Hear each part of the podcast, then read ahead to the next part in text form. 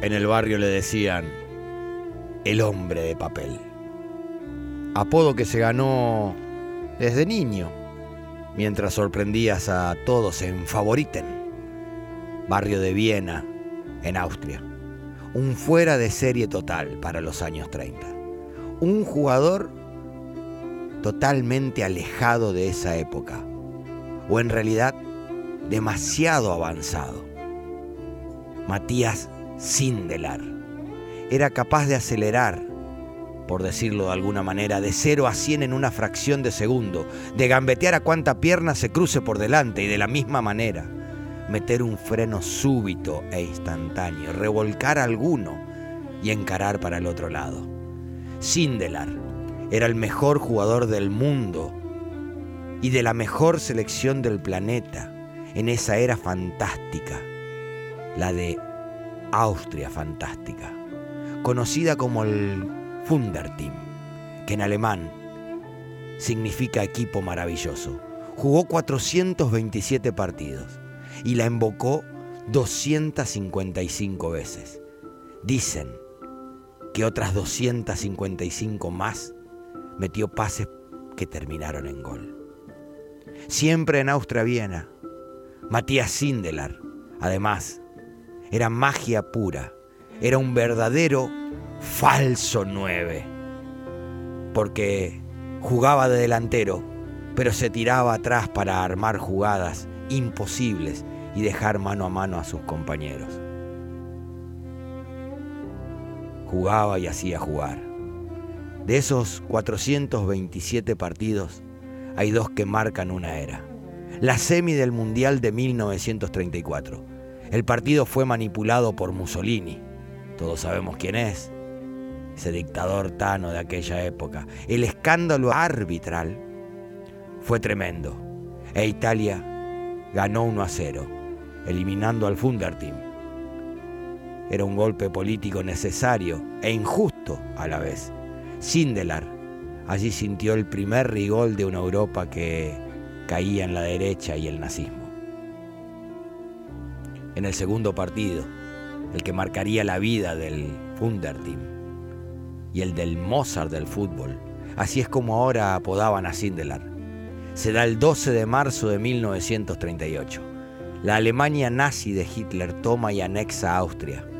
Hitler aborrecía el fútbol, pero desde su entorno le aconsejaron ganarse al pueblo con un partido. En la, en la anexión, el Funderteam desaparecería. Sus jugadores, Sindelar incluido, pasarían a ser alemanes y a defender los colores del nazismo en el Mundial de Francia. El opio de los pueblos serviría de sobremanera para el efecto político. El 3 de abril de 1938, el Tercer Reich en el palco ve cómo se juega el partido de despedida del Funderteam.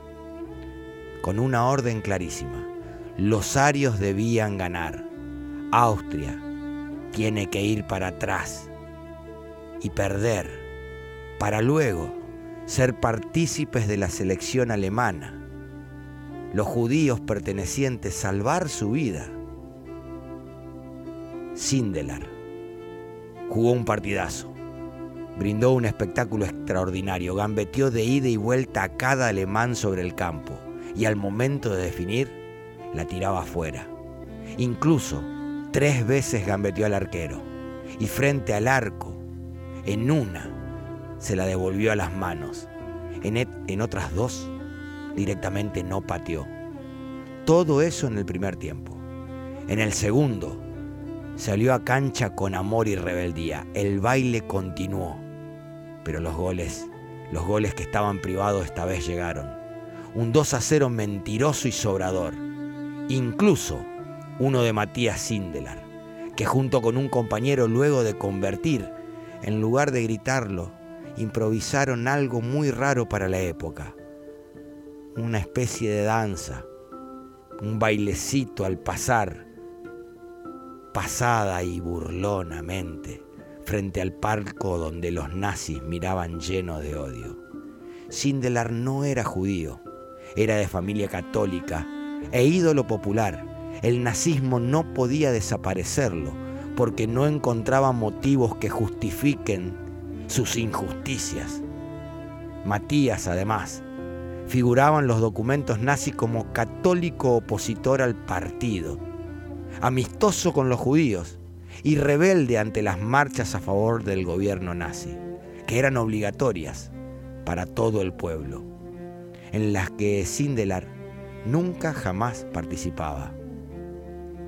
Además, le había comprado a su amigo Drill un café.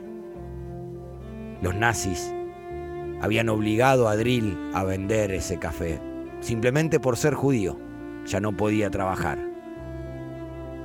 Drill terminó en un campo de concentración, al igual que el presidente del Austria-Viena, con quien Sindelar se reunía en tertulias y en fiesta de la colectividad. A Matías, además, le gustaba la noche, el cabaret y los tragos fuertes, pero nunca pudieron arrancarlo en la oscuridad, porque al ser un ídolo popular era necesario.